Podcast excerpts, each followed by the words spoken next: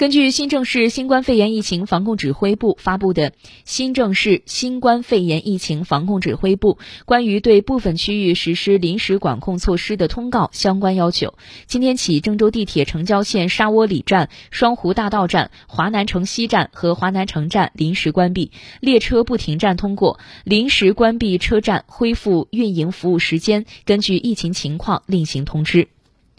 受到疫情影响，暂时停运的郑开城际公交，在经过周密准备后，已经恢复运营。郑开公交此次恢复线路为郑州汽车东站至开封中心站，首班发车时间为七点，末班车的发车时间为十八点，每小时一班，双向对发。